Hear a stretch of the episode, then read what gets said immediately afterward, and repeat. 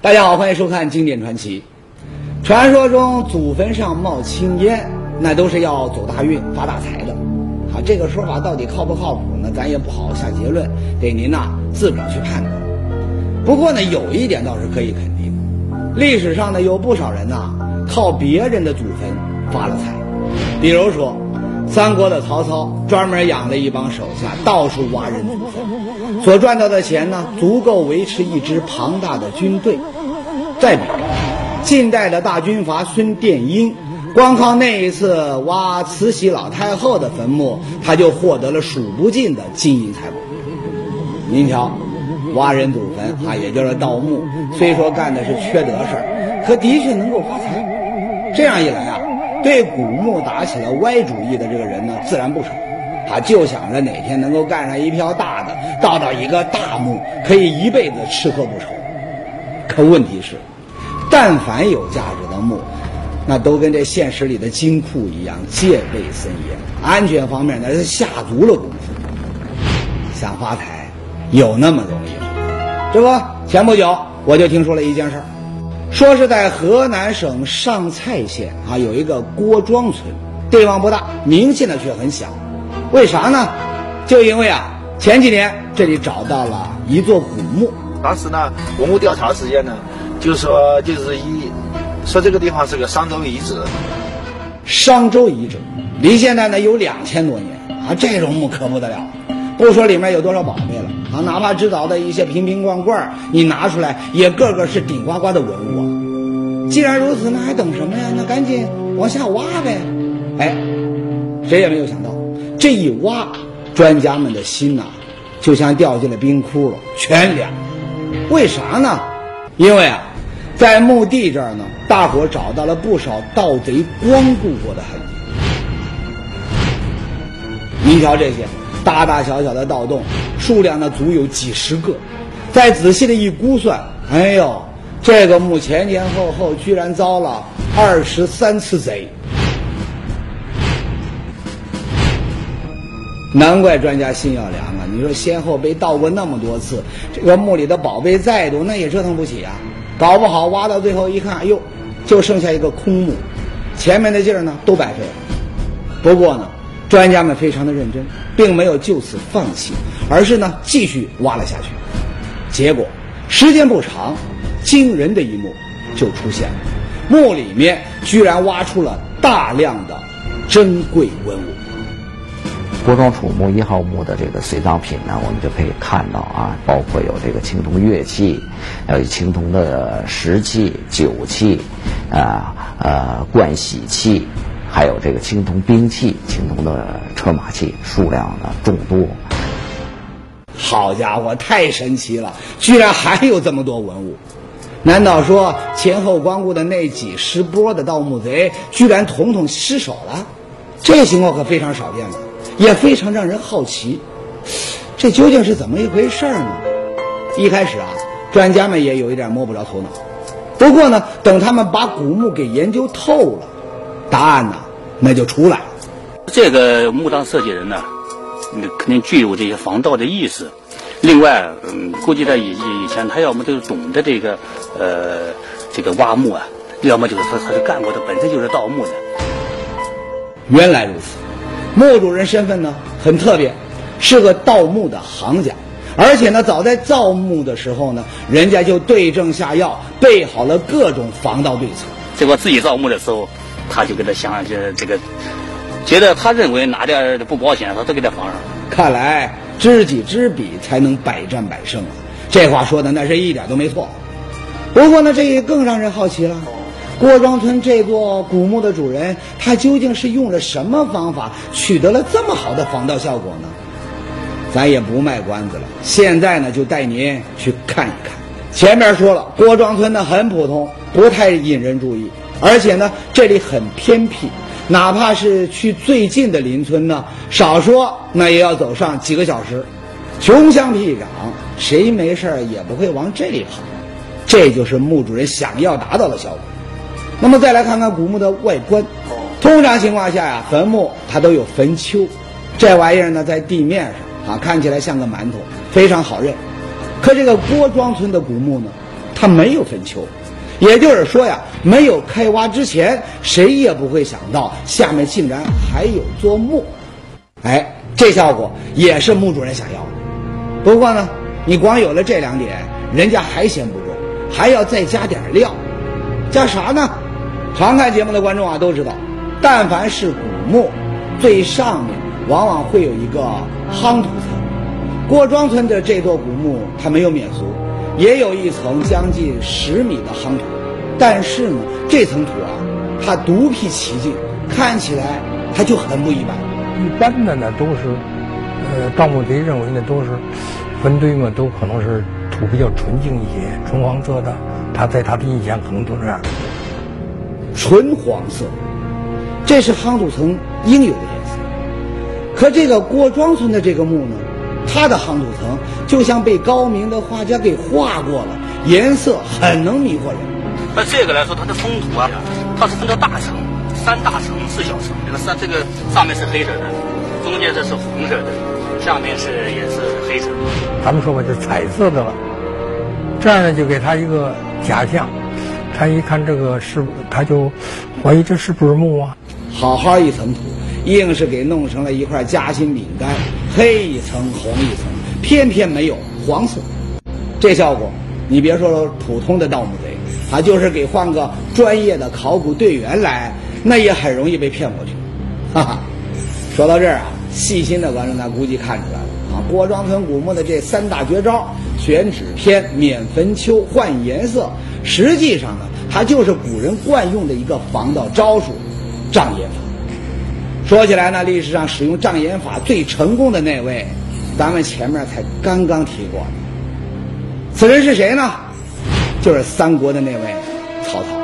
这小子自己没少盗过墓，也深知盗墓贼的厉害，所以啊，他在给自己造墓的时候呢，就做了一件举世闻名的大事。啥呢？修建七十二遗冢，说白一点，就是修了七十二座曹操墓。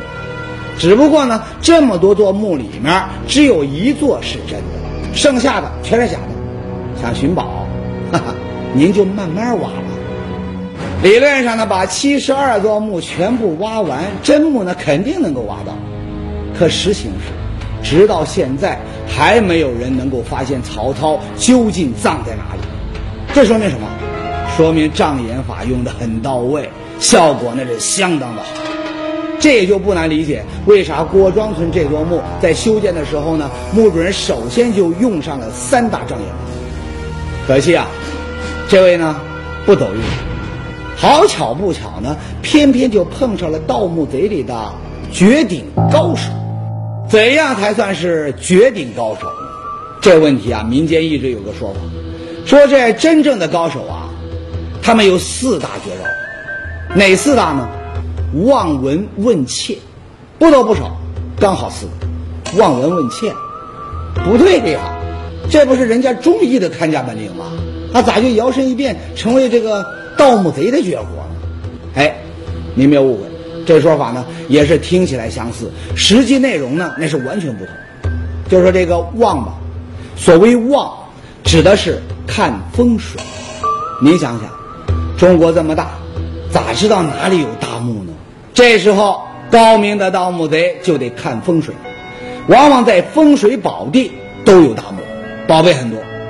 据说呢，看风水啊，有不少口诀，什么秦埋岭、汉埋坡，还有什么山随水曲抱弯弯，有穴分明在次间。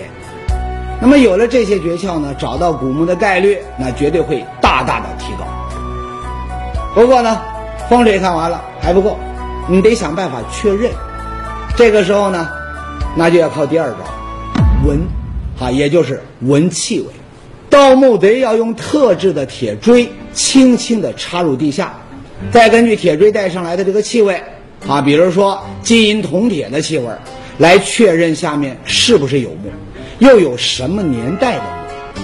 那么真正厉害的高手，你光靠闻气味可以确定下面呢究竟是一个汉代古墓呢，还是一个唐代古墓？准确程度啊，非常的高。望和闻两大盗墓绝招，恰好就是障眼法的克星。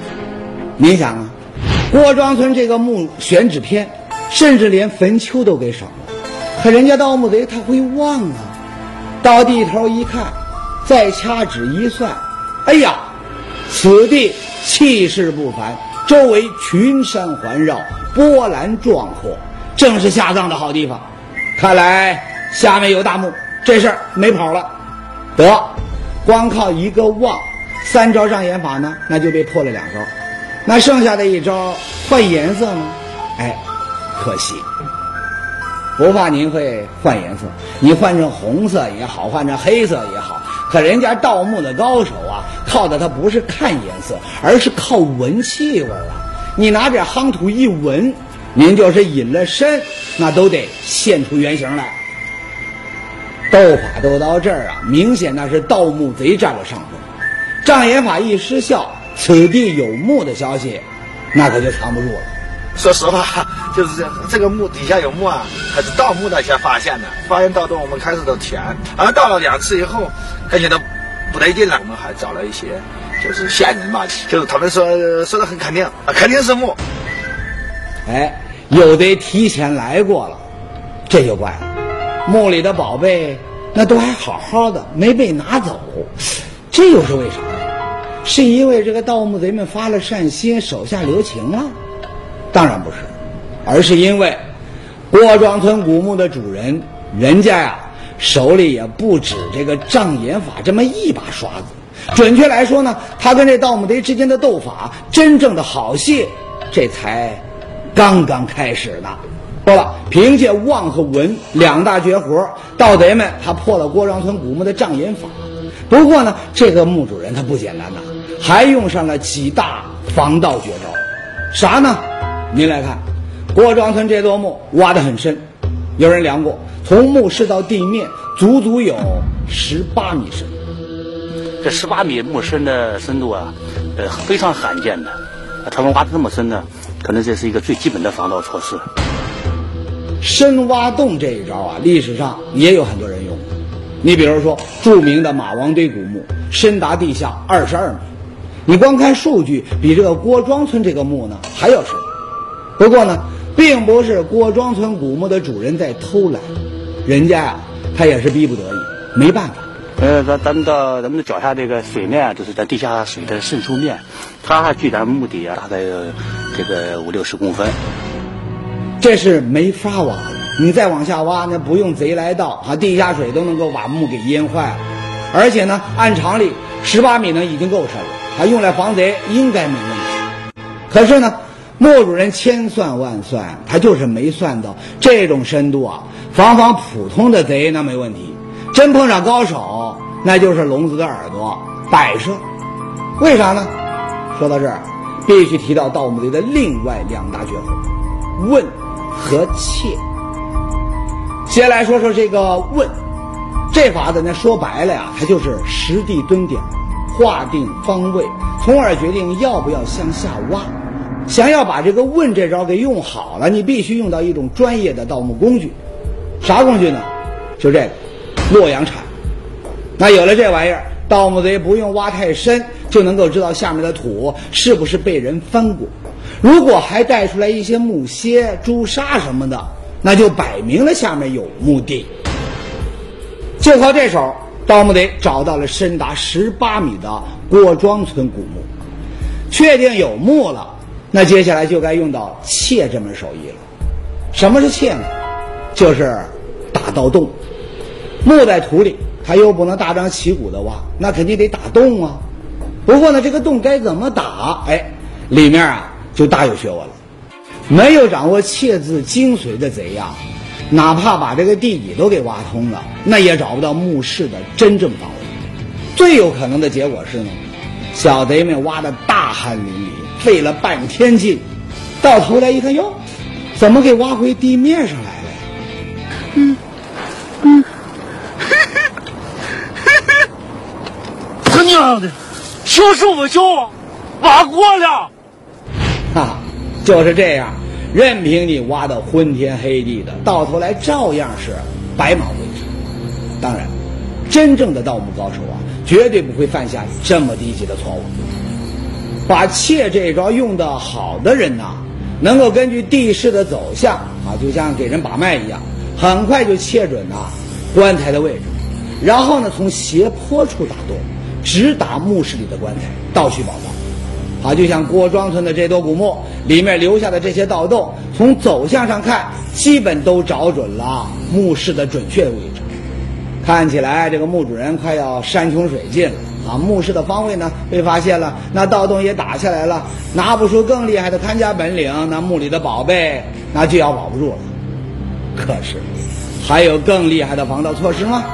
哎，如果您经常看影视剧，那您肯定会说，有，不少影视剧里面都演过哈。即使费尽心思进了古墓，盗墓贼还要面对各种机关。你比如说。伏弩就是暗藏的自动弓箭，一旦被触发，躲避不及的盗墓贼身上呢就要多出几个大洞了。还有悬剑，你看着都让人害怕呀！一剑下去，人头就飞得没边儿了。至于其他的，什么藏在暗处的火焰，能够瞬间杀人的毒气，等等等等，都让人烦恼。说起来，机关术的确是古墓防盗的一大利器。可是呢，那都是影视剧里面演，现实里面有没有，那还真是不好说。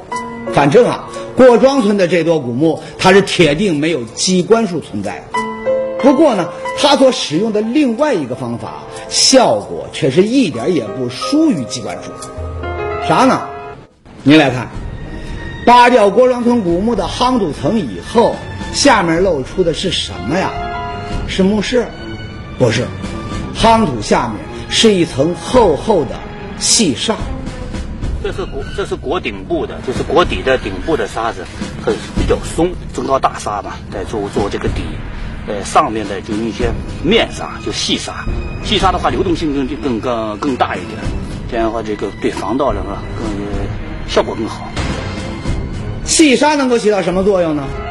我们可以想象一下，盗墓贼要从盗洞口进到墓室里面。必须挖出一个通道，如果下面都是土，哎，这个通道呢就很好挖，挖出来以后呢也很结实。可是，如果周围的环境全是沙子的话，一旦盗墓者开挖，那会怎样呢？你土一挖可以拿走嘛，或者扒拉到旁边嘛。那么沙子的话，它老它老往下流嘛，这样你始终不不容易挖到底部，就给你盗墓带来很大困难。他如果要盗的话，他也得考虑考虑，那流沙它进去的话，流沙是不是会给它埋没？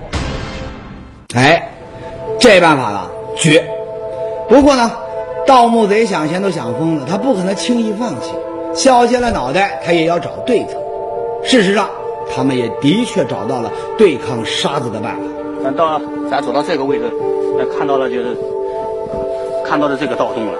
它它是个溜地过来的，它木它的木头宽度可能给它做成了荷叶，你看这是荷叶。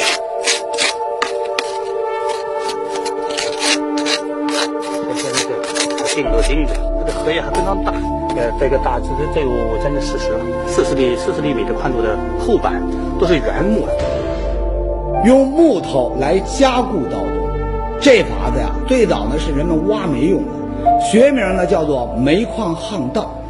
具体到郭庄村这里的盗墓贼来说呢，他们就是一边靠着墓壁，一边呢用木板遮挡住流沙，搭建了十几米的巷道，顺利的靠近了墓室。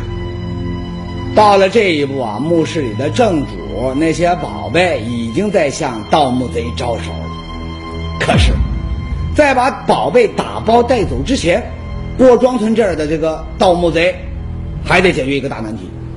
啥难题呢？卖苦力，搬石头。您看，在郭庄村古墓的流沙层中，还放置了一千多块石头。这些石头最重的呢，有一百七十五公斤；最轻的那也有几十斤。边角还特别的锋利，明显那是精挑细选出来的，非常的具有杀伤力。而且呢，这些石头啊，被放置在墓室的各个方位。就像包粽子那样，把整个墓室包的那是严严实实的。不管盗墓贼从哪个方向挖沙子呢，都会带动石头塌方，给盗墓贼呢来一个致命一击。所以说他的他看到这个的时候，也就是看到这了，有的大石头下来，啊，这这这给他砸，这个这个把这个地方砸毁了。这就叫魔高一尺，道高一丈。